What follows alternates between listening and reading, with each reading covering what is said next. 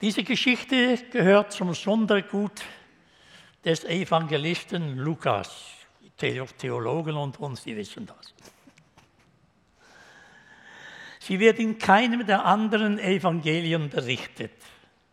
Zwar wissen wir um eine Salbung in Bethanien, die wir bei den drei anderen Evangelisten finden, aber es ist nicht die gleiche Salbung gemeint. Die Salbung in den anderen Evangelien hat ausgesprochene messianische Charakter. Und dort wird auch das Haupt Jesu gesalbt. Und im strengen Sinne dürfen wir nur in Bethanien die Bezeichnung Salbung gebrauchen. Denn symbolisch, prophetisch gesehen wird Jesus dort zum König gesalbt. Er befindet sich dort auf dem letzten Teil seines Weges auf dieser Erde und steht kurz vor seiner Erhöhung am Kreuz, wo er das entscheidende Opfer zu unserer Erlösung bringt. Im Bericht vom Lukas aber stehen die Füße im Mittelpunkt. Um seine, dort geht es um seine Verbindung zur Erde, mehr noch um sein Einswerden mit den Menschen. Das können wir nachlesen in Hebräer 4, 14 bis Hebräer 5, Vers 10. Wer das nachlesen kann, der kann das, will, der kann das zu Hause machen. Wir begegnen hier in Lukas 7 Jesus, der menschgewordene Gottessohn, der als Mensch erfahren, erleidet und erduldet hat, was des Menschen ist und so mit uns leiden und sorgen kann, wie es in Hebräer heißt, der in allem versucht wurde, wie wir auch. Und ich bitte dieses allen ernst zu nehmen, ganz menschlich ernst. Er war auch verliebt und hat sich daraus auseinandersetzen müssen. Ich nicht, ich nicht, nicht für mich. Er war ein Mensch. Er hat Trauer gehabt. Er hat geweint. Er hat gezweifelt an seinen Auftrag. Er hat seinen Vater gebeten, Herr, wenn es dein Wille ist, nimm diesen Kelch von mir. Er ist nicht unbedingt mit großer, freudiger Zuversicht ans Kreuz gegangen. Er hat am Kreuz gerufen, mein Gott, mein Gott, warum hast du mich verlassen? Er hat die Verlassenheit Gottes erlebt, so wie wir sie manchmal auch erleben. Hat Gott Jesus am Kreuz verlassen?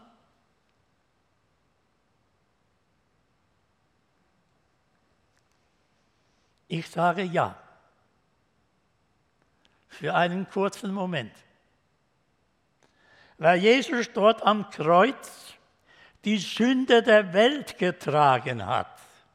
Und in diesem kurzen Augenblick war Gott gewissermaßen nicht mehr der Vater, sondern der Richter über dich, über mich, über uns allen. Und diesen furchtbaren Moment, da denke ich manchmal, das hat Jesus nicht voraussehen können. Diesen kurzen Moment. Und dann ging er in die Hölle. Für uns.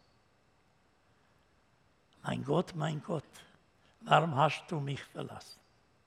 Er wurde versucht in allem, wie wir auch. Nichts ist ihm fremd an dem, was wir leiden. Und dieser Jesus, der mit allen Menschen so tief verbunden ist, den begegnen wir hier mit dieser Sünderin. Auf gut Deutsch, und das müssen wir manchmal sagen, wir gehen manchmal so vorsichtig mit den Sachen um, die wir nicht gerne aussprechen. Das war eine Prostituierte, eine Hure. Es gibt Übersetzungen, wo tatsächlich das Wort Hure steht. Hier begegnen wir also der menschgewordenen Gottessohn. Der menschgewordene Gottessohn. Und die Füße dieses Menschen werden gesalbt. Es sind Füße, die die Boote, die Boote des Friedens und des Heils tragen, wie es Jesaja 52 mit großer Freude sagt. Wie lieblich sind auf den Bergen die Füße dessen, der Friede verkündet, das Heil verkündet. Diese Füße werden gesalbt. In unserem Text ist Jesus noch unterwegs über den stäubigen Straßen in Galiläa. Er hat die Predigt, die Bergpredigt abgeschlossen und befindet sich mit seinen Jüngern wieder auf Wanderschaft, lehrend während des Gehens, helfend und heilend, wo die Not an ihm herankam. Aus der reinen Lehrtätigkeit der Bergpredigt hat er sich wieder in die Niederungen des alltäglichen Lebens begeben. Und sofort wird er mit der realen Not dieses alltäglichen Lebens konfrontiert. Er kommt nach Kapernaum, wo er des Hauptmanns Knecht heilt, nach Nein, wo er einen jungen Mann von den Toten erweckt, damit seine Mutter nachher versorgt ist. Es gesellen sich immer mehr Menschen zu ihm irgendwo unterwegs, muss er dann wohl angehalten haben, um den Menschen, die man zu ihm brachte, von den Krankheiten, Plagen zu heilen, böse Geister auszutreiben. Da finden ihm die Jünger des Johannes, um ihm die berühmte Frage zu stellen. Und im Grunde genommen steht diese Frage über diese ganze Geschichte. Bist du der, der da kommen soll? Bist du der, der da kommen soll? Was tut Jesus? Er sagt nicht ja. Er sagt nicht nein. Er verweist auf etwas, sie alle hätte wissen können, nämlich mit einem Zitat aus Jesaja 35,5, aus Jesaja 42, aus Jesaja 49 und auf Jesaja 53. Dort stehen alles Texte von der, vom Gott, der heilt.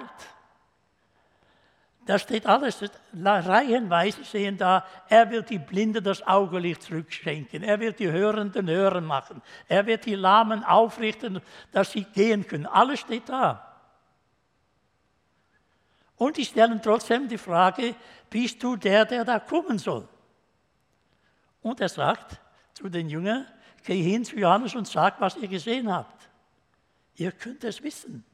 Ihr braucht nur eure Bibel zu lesen. Jeder, der diese Worte hört und die Taten sieht, kann also wissen, sofern er das Wort Gottes kennt, hier steht der verheißene Messias. Ob das wohl auch richtig durchgedrungen ist? Ich bin zurzeit an einer größeren Arbeit für meine Enkelkinder. Und da setze ich mich so ganz mit dieser Geschichte des Dritten Reiches auseinander. Und über diese Geschichte des Dritten Reiches steht ein Wort. Man hätte es wissen können. Wir haben das nicht gewusst.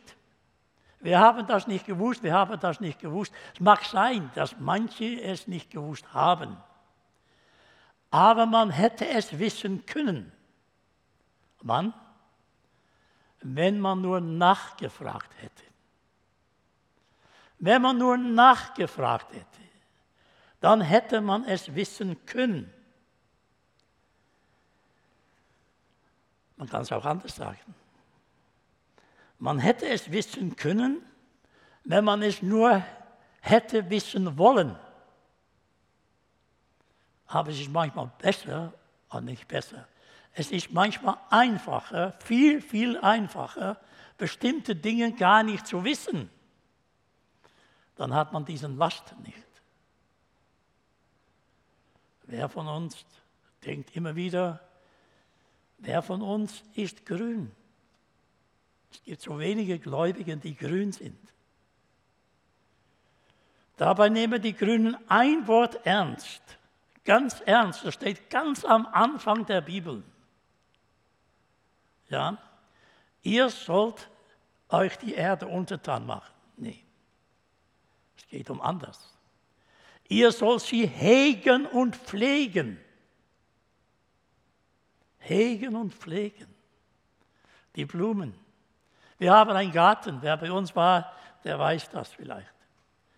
Der ist wild. Da wird nichts dran gemacht. Da wechseln Dutzenden von wilden Blumen. Und es fliegen dort Hunderten, vielleicht Tausenden von Insekten. Die freuen sich daran. Und die Menschen bleiben stehen und fotografieren unseren Garten. Man hätte es wissen können. Man muss es nur wissen wollen. Und ich denke, gerade bei uns Christen müsste die Sorgen um unsere Erde, um unsere Luft, allerhöchste Priorität haben. Weil es ist Gottes Erde, die er für uns bereitet hat die wir aber im falsch verstandenen, du sollst darüber herrschen, ausplündern noch und noch. Man hätte es wissen können. Und jetzt, da kommt Jesus im Hause dieses Pharisäers. Und da kommt es zu einer Begegnung mit einem einzelnen Menschen. Und hier begegnen sich drei Menschen, wie sie sich unterschiedliche nicht sein können. Jesus, der Pharisäer und eine stadtbekannte Dirne. Was treibt diese Menschen zu diesen Begegnungen? Was sind ihre Triebfedern? Anhand dieser Frage wollen wir die Geschichte mal betrachten und sie in vier Punkte unterteilen. Ich versuche sie so kurz wie möglich, wie möglich zu machen. Meine Frau würde jetzt so machen. Was treibt den Pharisäer an, Jesus einzuladen? Zweitens, was treibt Jesus an, diese Einladung anzunehmen? Was treibt die Frau an, in das Haus zu gehen und sich dem Skandal auszusetzen? Was sind die Folgen? für die Beteiligten. Was ist die Botschaft? Was treibt den Pharisäer an, sich zu Jesus, zu Jesus einzuladen? Erstens war das gar nicht so etwas Besonderes, denn es galt als ein verdienstvolles Werk, durchwandernde Lehrer und zumindest als solche wurde Jesus anerkannt, besonders am Sabbat zum Mahl einzuladen. Jesus hatte solche Einladungen öfter bekommen und sie nicht ausgeschlagen, sondern auch von der Seite der Zöllner, die die größte Sünde waren in Ansicht der Juden, ja, angenommen. Was ihm ja sehr übel genommen wurde. Wir kennen das, ja. Wir kennen die Text, der trinkt und sauft und frisst mit Zöllner und Sünder. Steht auch in diesem Text noch drin. Jesus ging ein besonderer Ruf voraus. Nicht nur der Ruf eines Krankenheilers, sondern mehr noch war es seine Lehre, die den Pharisäer faszinierten. Falls die Pharisäer sich für die Heilung interessierten, ging es nicht nur um das Wunder der Heilung an sich. Wunderheilungen konnten auch die Pharisäer durchaus als Gotteswerk sehen. Die Pharisäer aber betrachteten die Heilung unter einem ganz anderen Gesichtspunkt als das Volk. Sie schauten vor allem danach, ob die Heilungen im Rahmen des Gesetzes stattfanden. Nicht Barmherzigkeit, nicht der Mensch in Not, das Gesetz war ihre oberste Maxime. Und hier kamen sie über Kreuz mit Jesus. Sie haben sich schon am Anfang gewundert, immer wieder, woher hat dieser diese Weisheit? Wir kennen diesen Text. Woher hat er diese Weisheit? Ist das nicht der Sohn des Zimmermanns? Das wäre jetzt ein wunderbarer Text für die Kommunisten. Ein Zimmermann wird keine Weisheit zugesprochen. Der ist nur ein einfacher Handwerker.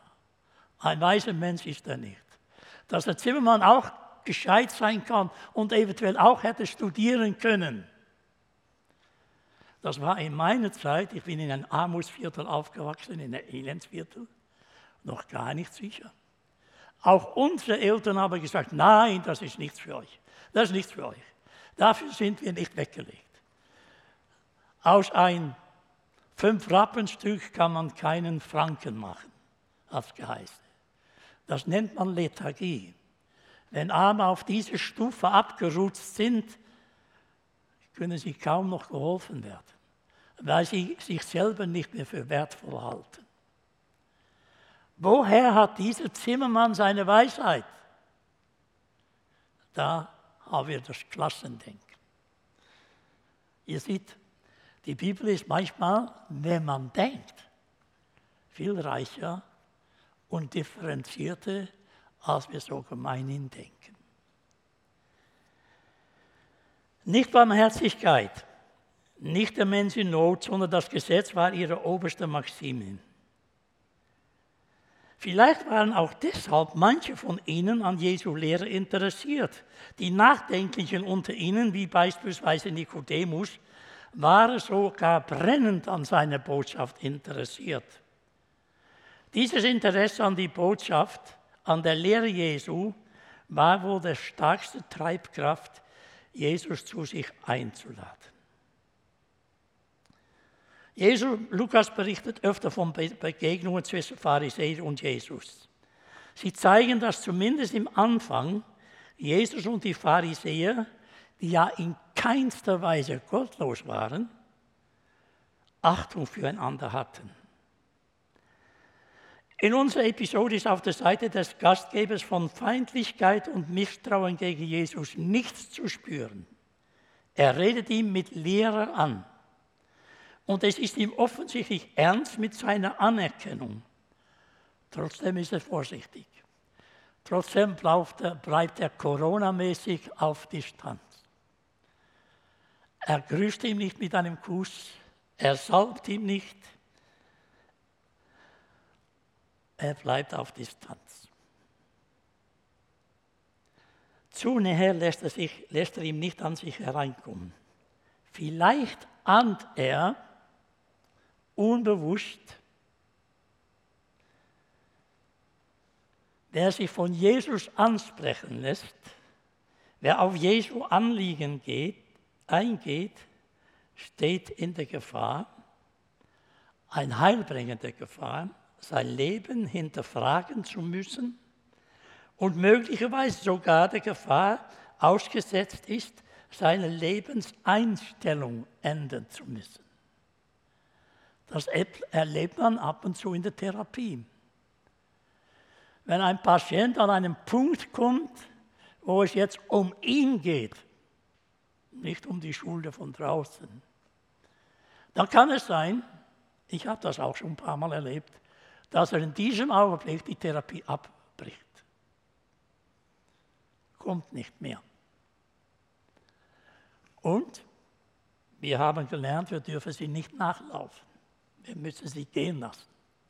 Das ist manchmal ziemlich schwierig. Und dann kommt diese Frau zu diesem Pharisäer und alle seine Bedenken scheinen berechtigt zu sein. Sie ist eine Hure. Sie ist völlig distanzlos. Sie stürmt in diese Gesellschaft hinein, geht zu den Füßen von Jesus und fängt an, ihm zu sagen, und ja, noch schlimmer, sie wird ganz hysterisch, sie weint und sie geht mit ihren Haaren über den Füßen. Und Jesus, der tut nichts. Der lässt sich das gewähren. Erkennt er nicht, dass er eine Dirne ist? Spätestens jetzt hätte er sich als Prophet erweisen und die Frau zurückweisen müssen. Das kommt in diese Geschichte zum Ausdruck. Das kann kein Prophet sein. Sonst hätte der diese Frau erkannt. Er nimmt aber Jesus, erweist sich als ein Prophet, völlig anders als der Gastherr und die anderen Gäste erwarten. Wen nimmt er jetzt aufs Korn?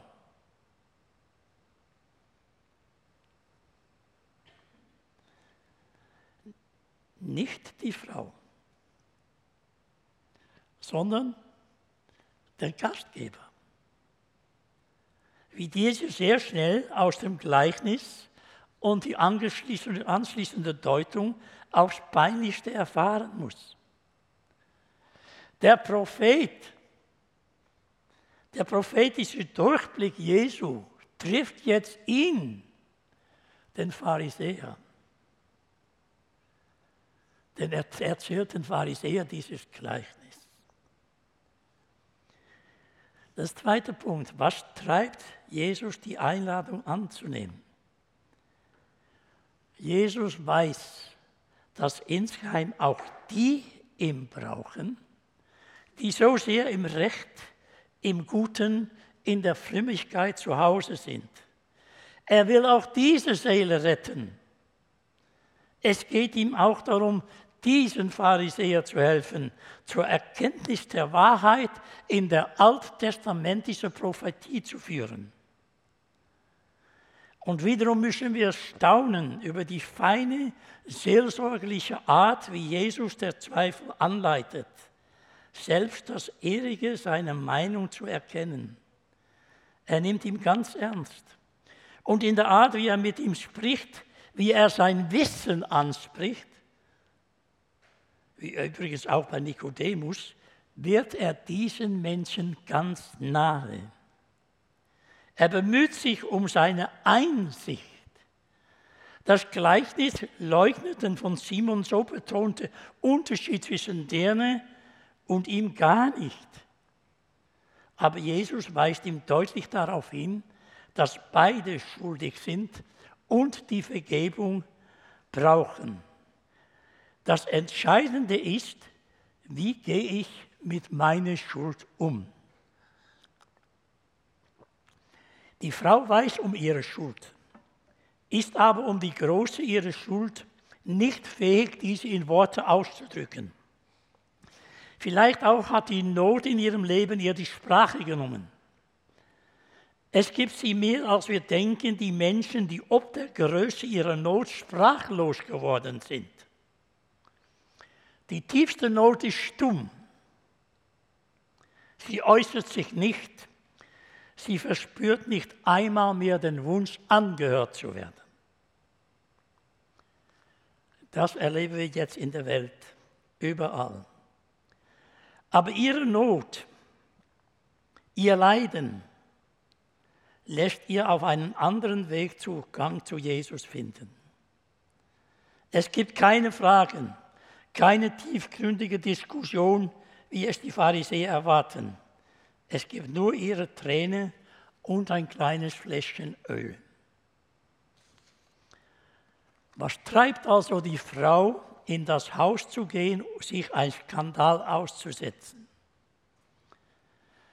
Wir schauen uns nochmal die Szene an. Da liegen die geladenen, erlesene Gäste, erlesene Gäste es dürfen nicht wenige gewesen sein zum Tisch. Auf dieser Gesellschaft liegt eine riesige Spannung. Dieser neue Lehrer, Wanderprediger und Heiler ist da. Jetzt wird es ein Gespräch geben, eine Diskussion, ein Schlagabtausch von Gedanken und Ansichten. Und mitten in diese gespannte Erwartung tritt diese Frau. Eine Hure, stadtbekannt Sie ist anders als die anderen. Sie ist eine Ausnahme. Sie passt nicht in die Regeln der Gemeinschaft.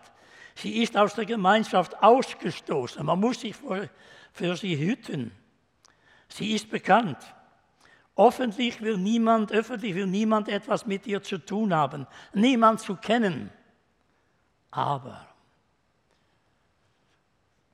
in der Dunkelheit der Nacht, wenn keiner sieht, was geschieht, dann trippeln die dahin. Eine Dirne, eine Dirne, die an ihrem Leben zugrunde zu gehen droht, die an ihrem Leben leidet, die es nicht einfach so wegsteht, steckt, tief abgestürzt. Aber man stürzt nicht ohne Grund so tief. Dahinter versteckt sich oft eine große Not oder auch Sorge um anderen.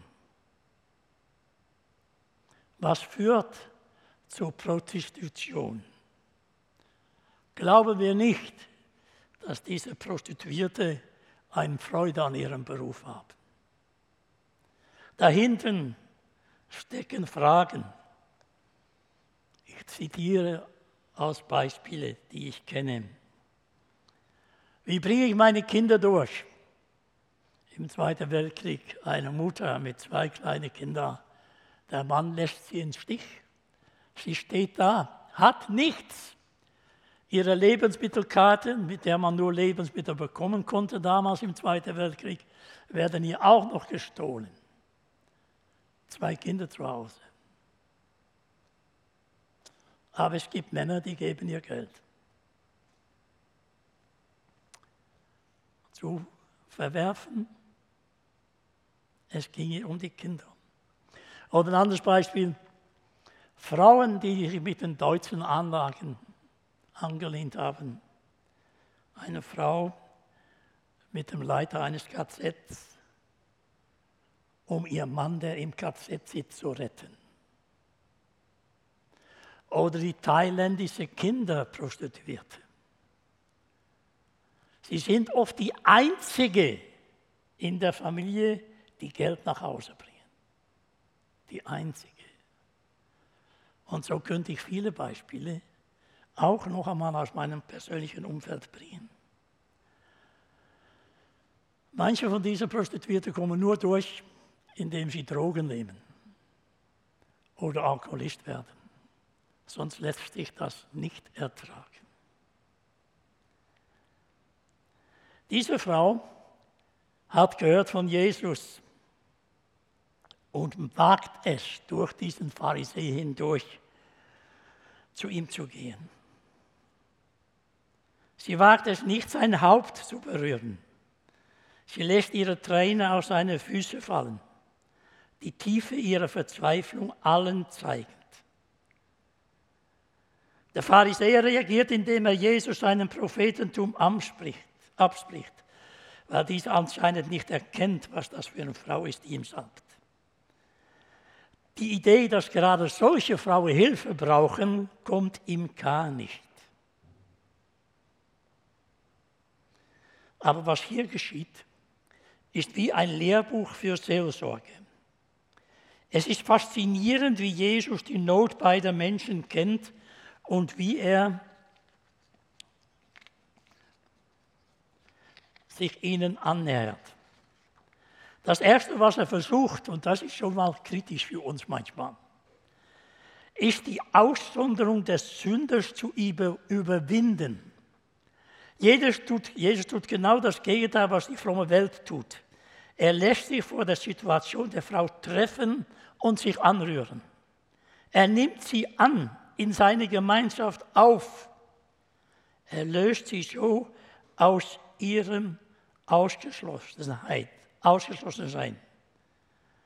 Er durchbricht den Teufelskreis, in der sich die Frau befindet.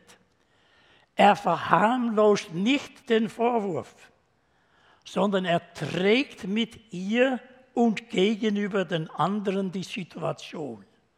Deshalb ist er gekommen. Die Frau hat verstanden, was in Jeremia 17 gesagt wird und es für sich in Anspruch genommen, auch ohne dass sie wahrscheinlich diesen Text gekannt hat. Herr, heile mich, so werde ich geheilt. Rette mich, Herr, so werde ich gerettet. Nur wenn der Herr heilt, ist wirklich geheilt. Nur wenn der Herr rettet, ist wirklich gerettet. Wenn man bei Jesus ist, kann man alles andere außen vor lassen. Das Frühere wird nicht mehr angerührt. Das habe ich mal erleben müssen in einer großen Verzweiflung mit meiner ach so großen Sünde. Da bin ich nach Liebenzell gefahren zu einem Geistlichen, zu einem wunderbaren Pfarrer der Liebenzeller Mission. Und auf dem Weg dorthin habe ich Korinther gelesen in den, in den Zug. Und da geschah das, die Antwort von Jesus schon. Das, was gewesen ist, ist nicht mehr. Es ist alles vorbei. So steht es in der Bibel. Wir brauchen die alte Sünde nicht mehr vorzuholen. Sie sind in Jesus am Kreuz getragen. Wir verzweifeln ja immer wieder dran wieder und denken immer wieder, wir müssen noch einmal. Nein, wir müssen nicht mehr. Es ist erledigt. Darauf kann sich jeder verlassen. Ich sagte, was hier geschieht, ist so etwas wie ein Lehrbuch für Seelsorgen. Das Leiden an sich heranlassen, es nicht mit einer schönen Rede oder auch trostreiche, fromme Worte fast unbemerkt wieder zurückzuweisen. In unserer alten Gemeinde noch, im alten Gebäude, da gab es dann mal immer wieder von irgendwann den Satz, alle Dinge dienen denen, die Gott ihnen zum Besten. Ein furchtbaren Satz, wenn man in tiefer Not ist. Dann sollte man sich auf den Mund schlagen und mit dem Leidenden schweigen.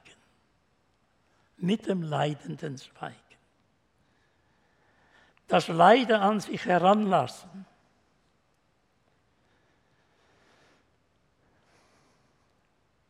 Es gibt Untaten gegenüber Menschen, die man als Mensch nicht vergeben kann.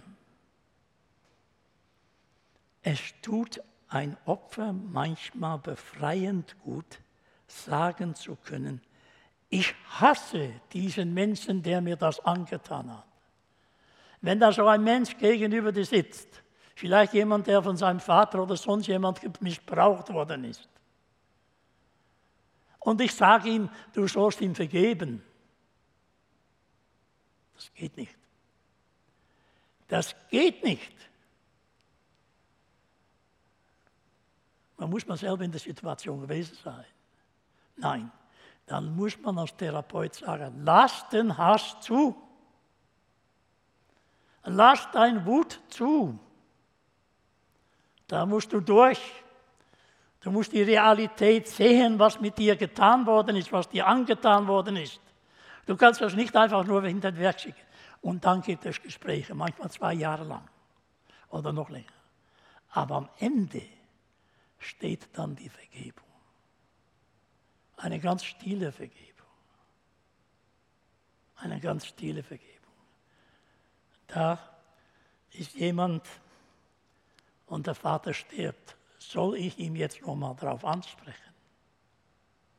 Nee, lass ihn gehen, ganz ruhig. Und da bekomme ich einen Brief, wo sie dankbar ist, dass sie ihn so ruhig hat gehen lassen können. Lass deinen Wut zu, ach nein, wir unterdrücken das. Wir dürfen ja nicht. Wir müssen ja so brav sein.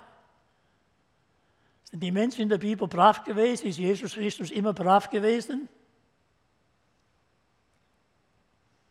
Er hat getobt, die Tische umgeschmissen.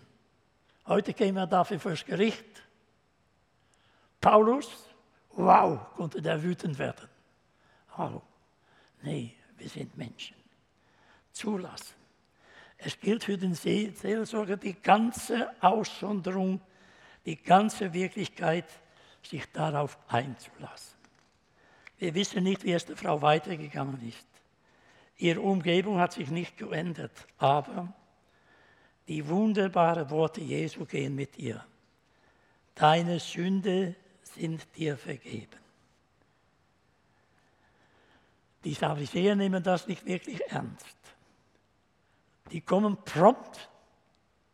Mit welchem Vorwurf?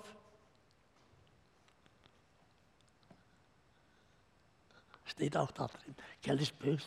Ich habe immer die Lehrer gehasst, die mir mit solchen Dingen kamen. Ja.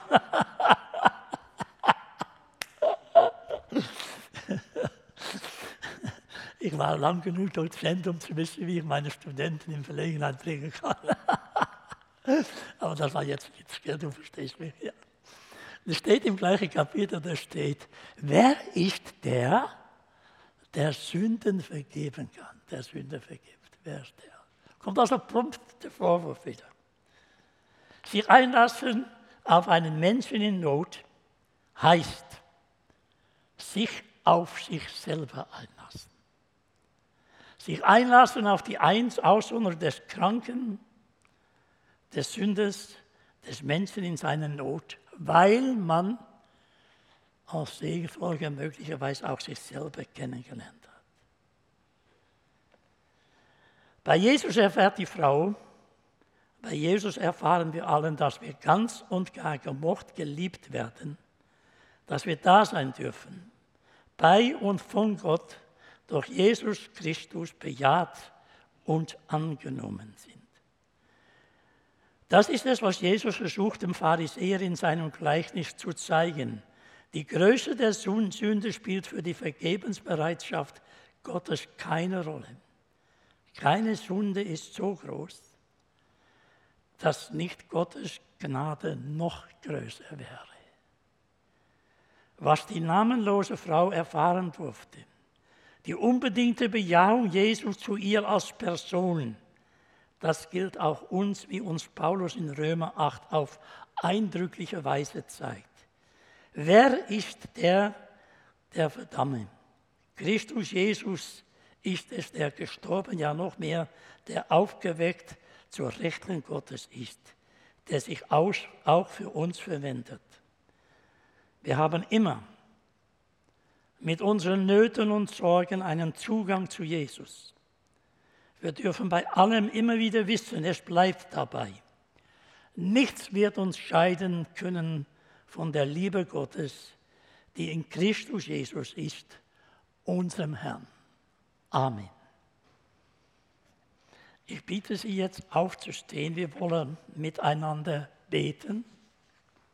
Und wir tun das wieder so, wie ich es am liebsten mache, in drei Teile. Und die Mirjam die stimmt nach jedem Teil mit uns das Kyrie-Leisum ein.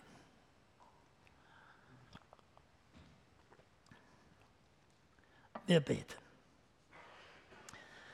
Vater, du hast uns gerufen. Wir danken dir, dass du uns die Ohren geöffnet hast, dass du uns in uns eine Sehnsucht gelegt hast, bei dir zu sein. Wir wollen aber nicht nur bei unserem kleinen Kreis bleiben.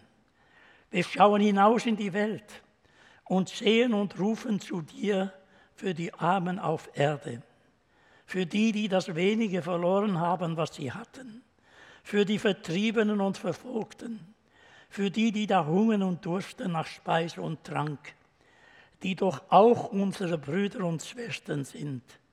Herr, erbarme dich.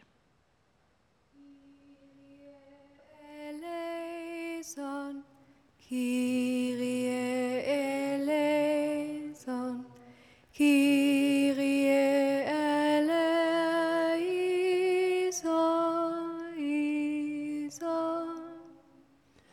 Herr, wir bitten dich für alle Verehrten, die sich von den Großen verführen haben, verführen und verehren lassen. Wir bitten dich für alle Opfer von Unrecht und Gewalt für unschuldig Verurteilten, die ihre Stimme beraubt in den Gefängnissen der Diktaturen machten, ohne Hoffnung auf die Freiheit, für die sie sich so sehr eingesetzt haben, die doch auch unsere Brüder und Schwestern sind. Er erbarme dich.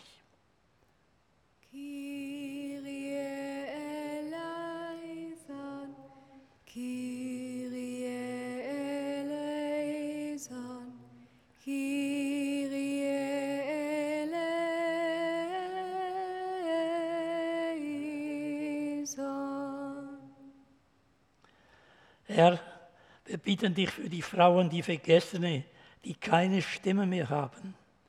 die Ungeliebten, die über ihren, Vermö über ihren Vermögen leidenden. Wir bieten um Frieden auf Erden, um das Recht für jeden leben zu dürfen. Wir bieten für Bildung für alle Kinder und ihre Mütter, um Sorge für die Alten. Gib uns Kraft und Mut, nach deinem Wort der Liebe zu leben und zu handeln, damit wir dich dadurch ehren. Wir bitten um dein Begleiten und Tragen auf den Weg, der jeden Einzelnen unter uns zu gehen hat. Bewahre uns und schenke uns Mut, dass wir den Richtigen finden und gehen. Schenk uns Zuversicht und Hoffnung, die nicht zu Schanden werden lässt. Herr, erbarme dich. Kyrie He